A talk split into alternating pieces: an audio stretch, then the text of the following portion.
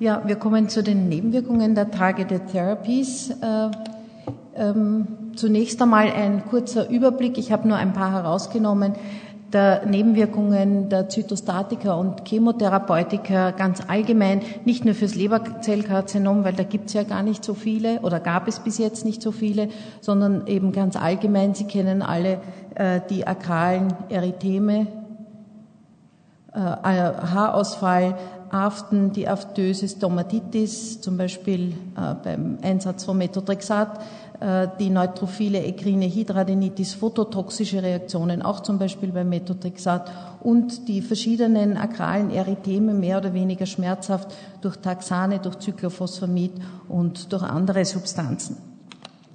Was jetzt in der letzten Zeit dazugekommen ist, ist eben äh, hauptsächlich durch die Entwicklung der neuen Targeted Therapies beobachtet worden. Und das sind akneähnliche Veränderungen wie hier bei diesen Patienten mit einem äh, Zungenkarzinom, der eine Behandlung mit einem monoklonalen Antikörper gegen den EGF-Rezeptor erhalten hat und der eben diese Rötung des Gesichts perioral, äh, an der Stirne, also überall dort, wo wir die Akne auch kennen, äh, aufweist. Ich möchte aber jetzt gar nicht so sehr auf dieses Bild eingehen, sondern möchte jetzt einmal aus den neuen Chemotherapeutika, wie sie in den letzten 20 Jahren äh, zunehmend zugelassen wurden, einige, nur einige wenige herausgreifen, und zwar die Multikinase-Inhibitoren, und das sehen Sie, das bereits erwähnte Sorafenib und Sunitinib, und äh, das schon viel länger im Einsatz befindliche Imatinib oder besser bekannt unter Glivec beim Einsatz der, äh, bei der Behandlung der chronisch-myeloischen Leukämie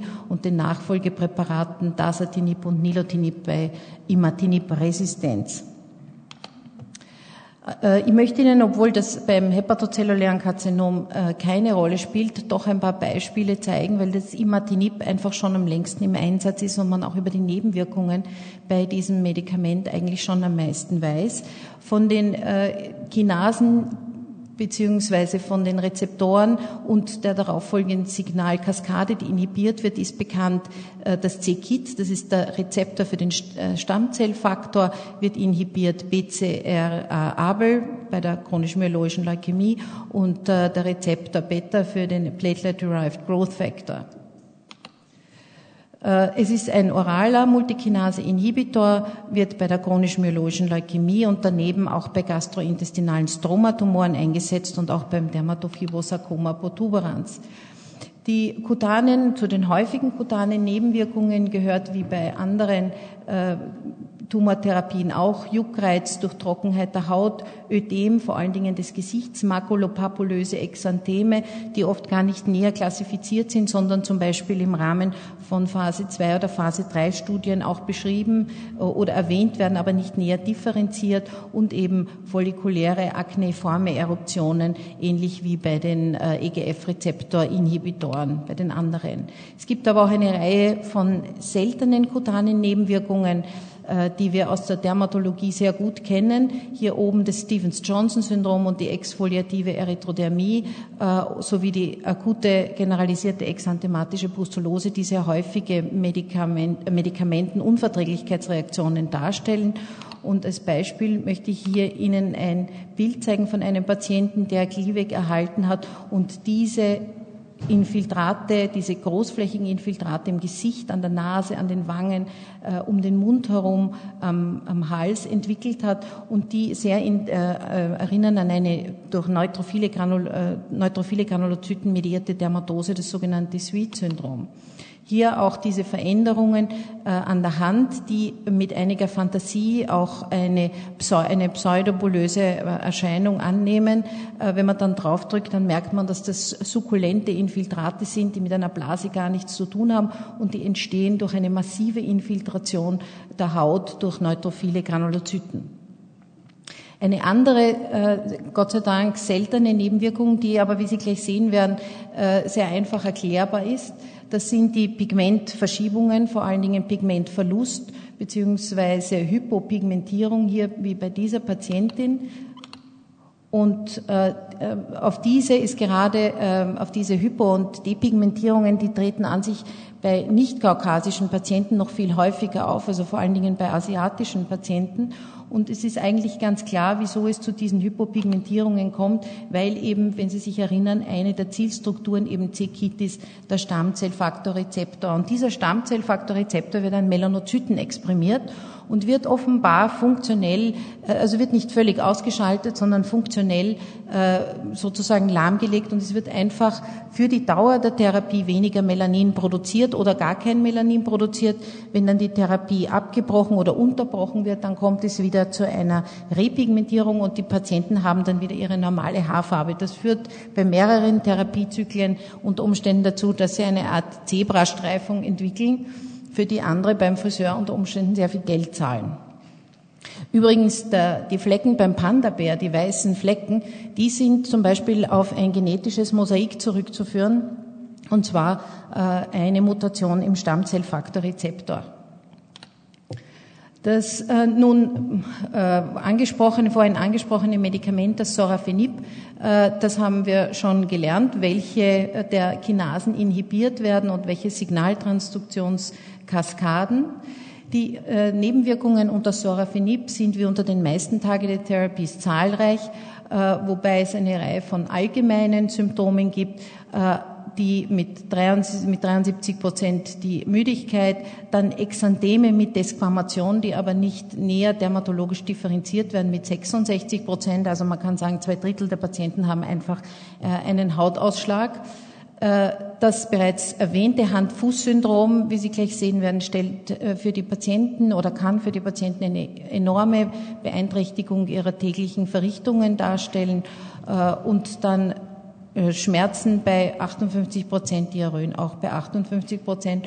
Und dann habe ich hier noch eine Reihe anderer Nebenwirkungen aufgezählt, von denen äh, allen Fallberichte in der Literatur existieren. Aber Sie sehen schon, diese nehmen in ihrer Häufigkeit deutlich ab. Und das Plattenepithelkarzinom ist ein einziger Fallbericht. Jetzt ein kurzes Beispiel für, diese, für dieses Hand-Fuß-Syndrom. Das äh, besteht aus palmoplantaren äh, Erythemen, die sehr schmerzhaft sind und äh, besonders betont über den Druckpunkten sich entwickeln und zumeist eben auch eine Pseudoblase, imiti eine Pseudoblase darstellen, also eine Blase imitieren und sich dann unter, unter einer großflächigen Schuppung zurückbilden. Und diese palmoplantaren Erytheme sind so schmerzhaft, dass die Patienten unter Umständen gar nicht auftreten können und wenn sie in den Handflächen Flächen vorhanden sind, unter Umständen nicht einmal ein Glas halten können. Äh, diese äh, Erytheme, diese akalen Erytheme sind aber nicht zu vergleichen mit den akalen Erythemen, wie sie bereits, wie sie zum Beispiel von den, unter den Taxanen beschrieben werden. Und es gibt auch erste histologische Untersuchungen von solchen Veränderungen und die erinnern mit eben einer Hyperkeratose, also einer Verdickung des Stratum corneum und äh, dyskeratotischen, also kaputten Keratinozyten viel eher an Arzneimittelexantheme. Diese Veränderungen treten zwei bis Wochen nach, Therapie, nach Therapiebeginn auf, sind toxisch, das heißt, äh, es nimmt eine, äh, die Intensität ähm, äh, korreliert in gewisser Weise mit der Dosis, beziehungsweise kann sie, also wenn die Dosis reduziert wird, nehmen auch die Veränderungen wieder ab.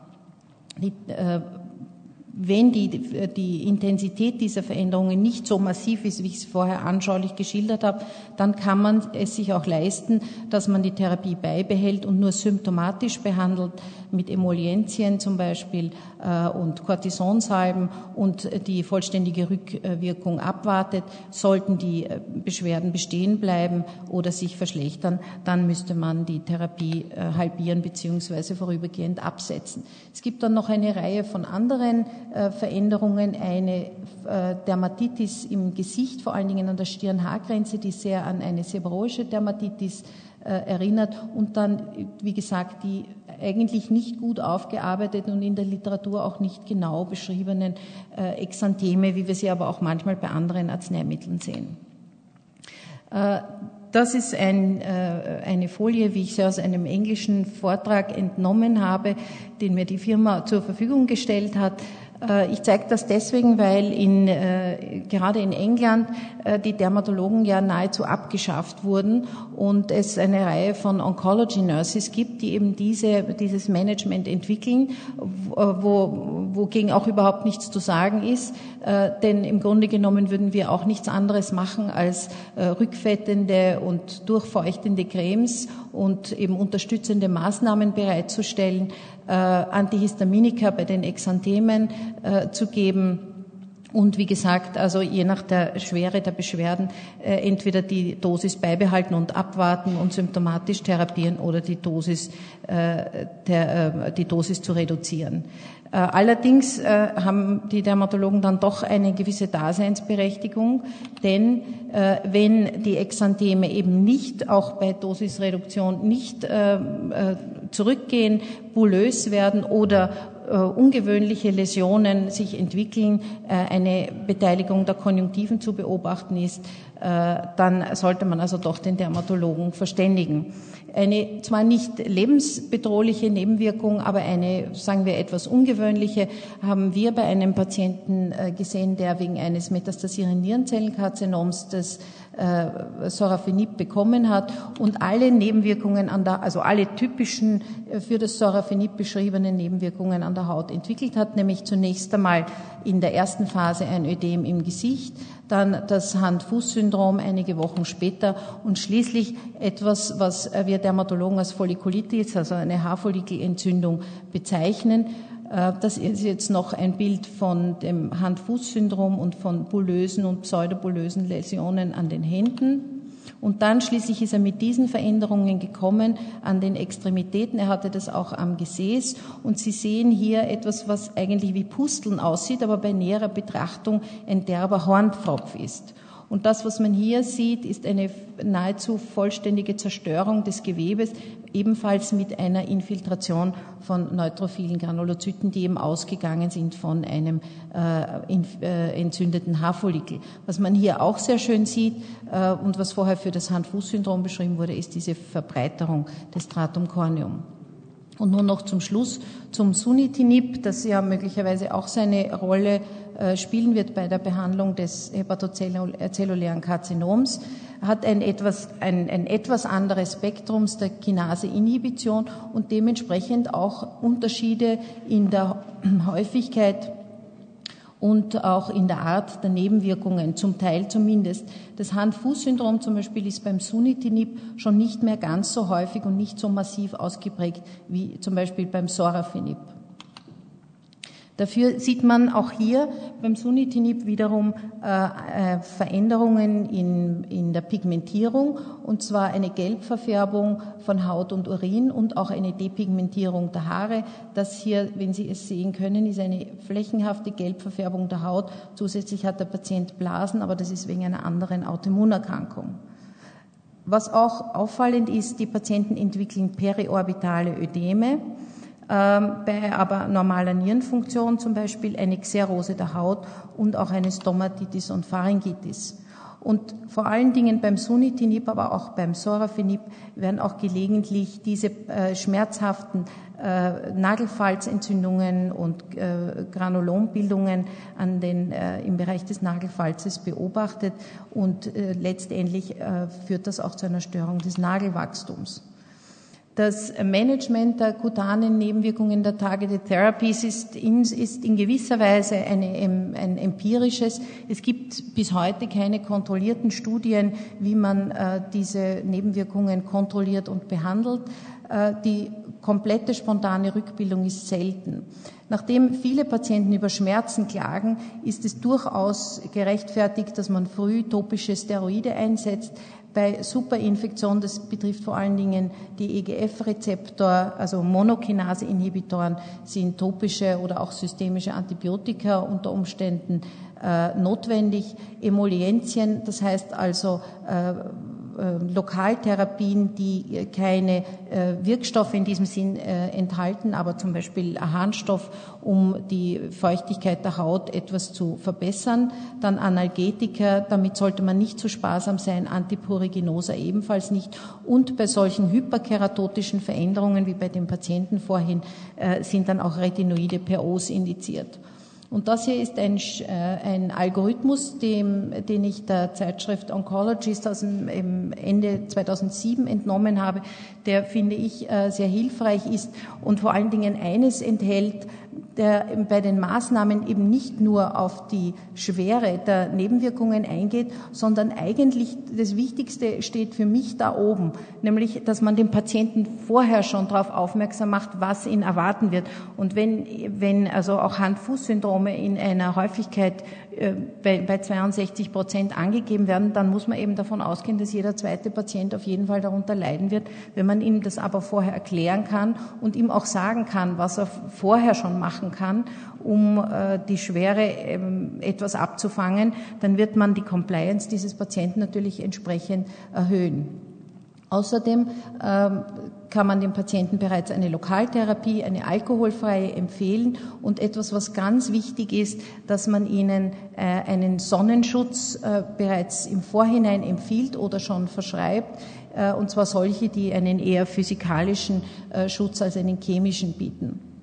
Und äh, dann ist es natürlich wichtig, wenn der Patient äh, Nebenwirkungen, Exantheme oder anderes äh, entwickelt, äh, dann eben gezielt unter Umständen therapieren oder so wie hier, wenn also wirklich eine schwere Nebenwirkung ist, äh, dann eben doch unter Umständen, da hier ist es für den EGF-Rezeptor angegeben, aber das gilt für andere auch, die Therapie eben entsprechend reduzieren beziehungsweise unter Umständen unterbrechen. Damit möchte ich es jetzt bewenden lassen äh, und bedanke mich für die Aufmerksamkeit.